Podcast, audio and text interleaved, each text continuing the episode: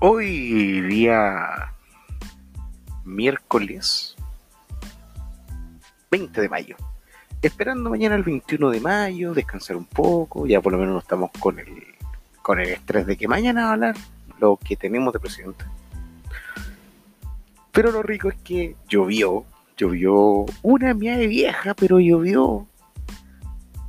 Pero no necesitamos castigo divino para que quede la cagada mientras uno está lloviendo. ¿Y qué me refiero con eso? Me refiero a que muchos sectores de San Bernardo, por lo que hemos podido ver durante este día, han tenido cortes que empezaron desde las 5 de la tarde algunos y donde en su piloto CG Distribución, empresa encargada de la distribución eléctrica de San Bernardo y de varios, y de varios sectores, se encuentra o se encontraba, mejor dicho, inubicable en su minuto. Tampoco hubo comunicación por Twitter, no hubo grandes noticias por parte de ellos, pero algo es algo. No sé si eh, algunos han podido recuperar eh, los, sus servicios, pero a pesar de todavía estamos en ese punto de decir, todavía, todavía no estamos preparados para una pequeña lluvia. Y con una pequeña lluvia queda el despelote. Y sobre todo en esta situación, tal vez sea entendible, poco, poco personal, pero no sé qué tanto puede hacer.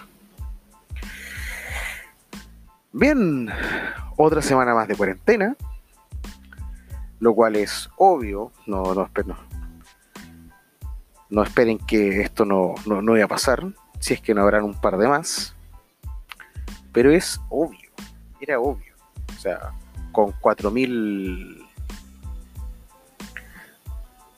con más de 4.000 contagiados y ya una cifra de fallecidos superando los 500, es lo menos que se puede esperar. Y a San Bernardo mucho más, ya que el Pino ya registró un pic altísimo, fuera que ya se encuentra desbordado por todos lados, lo cual preocupa a una gran parte de San Bernardo y, buena parte del Maipo, ya que es un hospital ancla para el Maipo, fuera de ya compartirse con varias comunas. No sé cuánto podemos seguir en este tema con, con el sistema que tenemos. ¿Dónde está espacio riesgo, weón? ¿Qué mierda pasó con eso? ¿Cuánto se pagó? O sea, todos sabemos cuánto se pudo haber pagado, si es que no se pagó un sobre. Si es que obviamente tuvo que haberse pagado algún, algún costo extra. Pero. ¿Y eso? ¿Dónde está espacio riesgo en estos minutos? ¿Dónde está?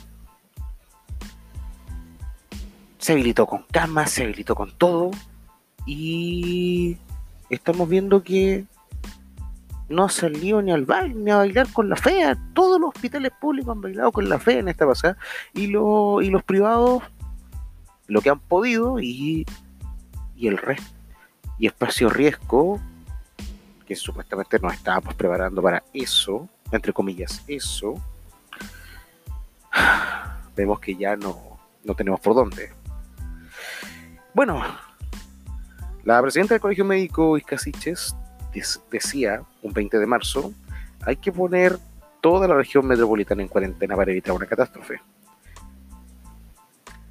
Pero casi dos meses después, Mañalich dice cuarentena total en la región metropolitana porque hay, un porque hay una catástrofe que se pudo prevenir. ¿En qué estaban las manos de prevenir, este, de prevenir esto? ¿Mm? En qué estaban las manos de prevenir todo lo que pasó, lo que pasaba en el bosque, La Pintana, San Ramón estos días. ¿Vamos a vivir una crisis como la del 82? Puede que sí.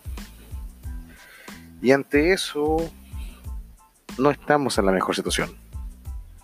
Yo creo que muchos eh, en este caso mi madre, que vivió la crisis del 82, sabía que acá en Chile el despelote estaba con ganas, que era difícil conseguir alimentos, que era difícil conseguir muchas cosas en esos años, sobre todo en esos años de plena dictadura. Pero era difícil, era difícil. Viviré, esta generación vivirá lo mismo. Es lo que me pregunto. Pero bueno, no nos vamos a calentar la cabeza con eso. Hoy día, para empezar de este pequeño recuento de semana, eh, nos ponemos a ver eh, eh, publicaciones idiotas, o sea, a ver, o mejor dicho, proyectos idiotas. Uno de esos, Charper, que está quiere investigar a quienes proyectaron la palabra hambre en la edificio telefónica. Perdóname, ahora, cuando los grandes creadores que están haciendo eso, que están publicando y que han publicado obviamente muchas frases más desde el estallido, demuestran lo que está pasando en el país. En cambio, no hay un lindo que quiere técnicamente investigarlos te está dando a conocer qué es lo que está sintiendo el pueblo y él los quiere investigar. Son las personas que quieren acallar la opinión, son las personas que quieren acallar todo esto. Y da lata. Y hablando de acallar, yo creo que aquí San Bernardo también tiene el punto de acallar. Uno de esos es nuestra querida Nora. Ponía un recurso de protección contra contra la, contra la labor social que estuvo haciendo el equipo de Cristian Pino, claramente fue feo, o sea, sí, y poco humilde, o sea, para, si el municipio no está haciendo su pega y la, estás, y la están haciendo grupos sociales que sí pueden hacerla, que sí pueden hacerla y tienen disposición, obviamente, completamente desinteresada, ¿por qué negarles y poner un recurso de protección más encima para evitar dicha actividad? Digo yo, hay que ser cabrones, pero llegar a eso bueno, ahí un saludo a la, coordinadora y un saludo a Cristian. Dentro de todo esto, eh, al igual como lo que también se, se, espera que pueda pasar, si las protestas ya iniciaron en Hong Kong, ya con un estado de, entre comillas, calma, y todos con sus mascaritas, ¿qué va a pasar aquí en un par de semanas más? ¿Vamos para eso? Yo creo que sí. Vamos para eso. Vamos para eso porque ya lo que pasó en el bosque nos da el canto de que es así. Nos da el canto de que está pasando eso porque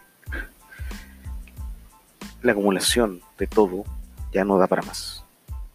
Y no da para más. Técnicamente esta pandemia dejaría 29 millones de nuevos pobres solamente en Latinoamérica con algo que nunca, hace muchos años no lidiamos, por lo menos en este país, el hambre. Es fuerte escuchar la palabra, pero es verdad. El hambre tal vez nos deje en una posición bastante fea. ¿Dónde, estamos, dónde está la economía potente? ¿Dónde está el jaguar de Latinoamérica? Pues un jaguar que se esconde técnicamente tras unas FP reinvertoras de nuestros propios ahorros ahorros que no podemos retirar, ahorros que no podemos sacar. ¿Qué queda para un tiempo más? No lo sé. Pero para relajarnos un momento y para poder ya soltar un poco ciertas, cosas, eh, hace unos días atrás subí una playlist. Si quieren la pueden escuchar en arroba Nacho Maya en Spotify y nos encontramos ya disponibles en, en Google Podcast, si nos quiere seguir escuchando.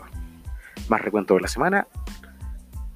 El día viernes ya estaremos comentando y haciendo más contenido extra. Esta ha sido la, la opinión de la semana en un San Bernardo que es más que una selva. Bien chicos, los dejo. que descansen si están escuchando de noche y que sea un muy buen día si lo están escuchando de día.